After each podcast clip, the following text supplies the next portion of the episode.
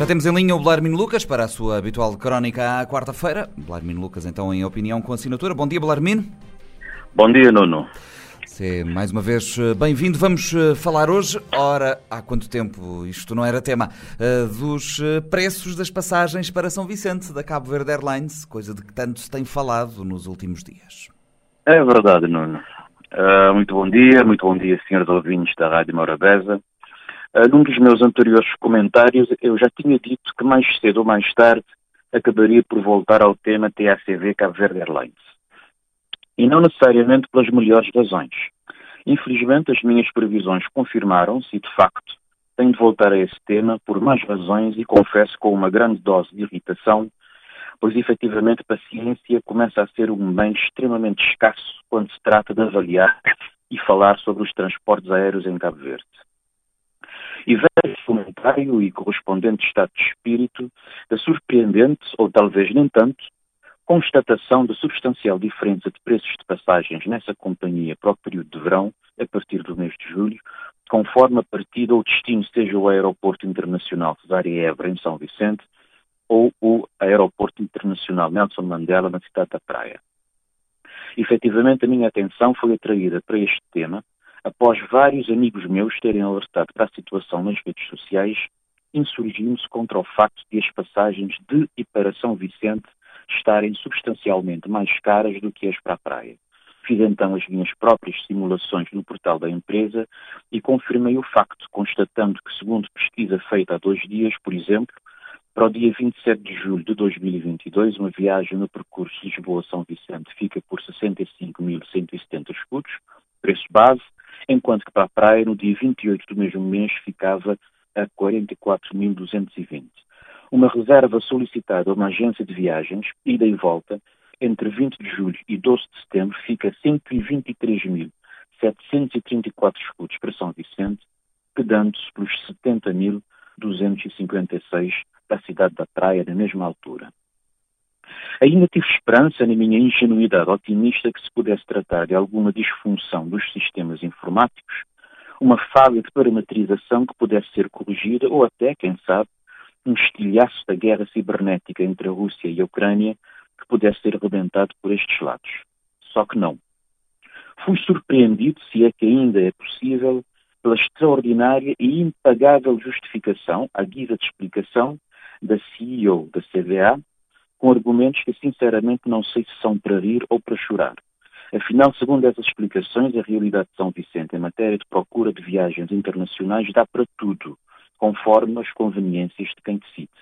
Assim, há uns anos atrás, a alegada falta de procura existente para ou com destino a São Vicente foi a desculpa que, uh, para que a TSV deixasse de voar para São Vicente, deixando a ilha e os passageiros desta região completamente entregues à arbitrariedade comercial sem vergonha da TAP.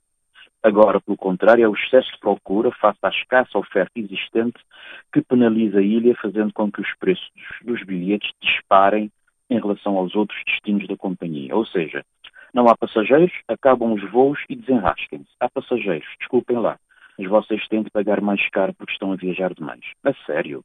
Então a CVA não tem capacidade para satisfazer a procura existente e, por causa disso, a sua solução é penalizar a população desta região que quer e precisa de viajar? Jamais me passaria pela cabeça que a companhia aérea, ainda de bandeira, que para se manter de pé necessita todos os dias de injeções de dinheiro dos contribuintes cabo-verdianos, o que em princípio só acontece devido à sua importância estratégica para o país e, por outro lado, por exigências de serviço público, pudesse submeter parte do seu mercado a uma lógica pura de oportunismo de mercado, seguindo as pisadas da sua conjante portuguesa. Se em relação à TAP, apesar da flagrante imoralidade da prática, até se pode compreender a atitude, porque não tem qualquer obrigação de serviço público em relação aos cabo-verdianos e os de São Vicente em particular, e funciona numa pura lógica de mercado, com oportunismo e selvageria, a mesma atitude é inadmissível em relação à nossa companhia aérea nacional, que tem como principal acionista maioritário o próprio Estado de Cabo Verde. A questão da diferença de preços de combustível no aeroporto internacional de Dar Évora, por outro lado, sendo real, não justifica nem de perto nem de longe uma semelhante disparidade no preço das passagens. Espero sinceramente que os donos do negócio resolvam por ordem no barraco dando as competentes e esclarecidas instruções de navegação ao comandante do navio, que, manifestamente, perdeu o norte e navega resolutamente na direção das pedras antes que seja tarde demais. É preciso que, de uma vez por todas, os donos da CVA decidam o que querem que essa companhia seja no contexto de desenvolvimento do país, da sua contribuição para o turismo e, sobretudo, para a mobilidade dos cabo-verdianos, ligando efetivamente Cabo Verde, todo o Cabo Verde e todos os cabo-verdianos ao mundo em condições de equidade. É preciso, por outro lado, que o discurso de combate às assimetrias regionais seja de facto mais do que discurso e se traduza num princípio cardeal orientador de todas as decisões de gestão que se tomem na definição e condução das políticas nacionais. Como diz o pessoal, já está na hora de pôr ordem nessa boat e a população da região vai estar atenta aos próximos desenvolvimentos deste assunto, que não vai ficar por aqui. Não nos pisem os calos. Muito obrigado, Blarmino Lucas, pela tua crónica. Deve, quando fizermos a antologia destas uh, crónicas, uh, de certeza que teremos três quartos uh, da obra dedicada aos transportes aéreos e aos transportes em geral. Portanto, esse será o, o grosso da obra será dedicado aos transportes. E parece pois que estamos... é um tema demasiado importante para esta região. E parece que estamos sempre a falar das mesmas coisas ano vai, ano vai, ano vem, estamos sempre a falar das mesmas coisas. E outras coisas haveriam por falar, porque ainda havemos de chegar à semana em que nos vais falar sobre esta eh, história de agora para tirar um visto, uh, necessariamente teres que ir à praia e gastar eh, quantias bastante razoáveis o que é outra forma de discriminação.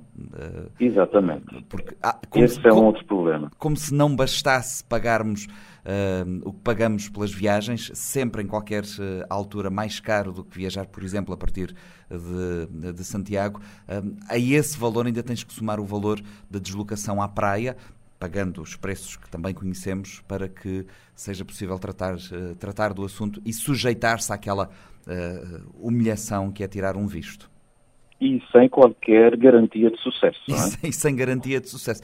Mas pronto, sempre vale a pena pelo passeio à capital. A praia é bonita e vale a pena dar um passeio pela praia e comer morangos. É, se for por isso, é for por isso não há problema, mas os problemas são outros. os problemas são outros. Blarmina, até para a semana. Muito obrigado. Até para a semana, Dono. Este programa está disponível em formato podcast no Spotify e em radiomorabeza.cv.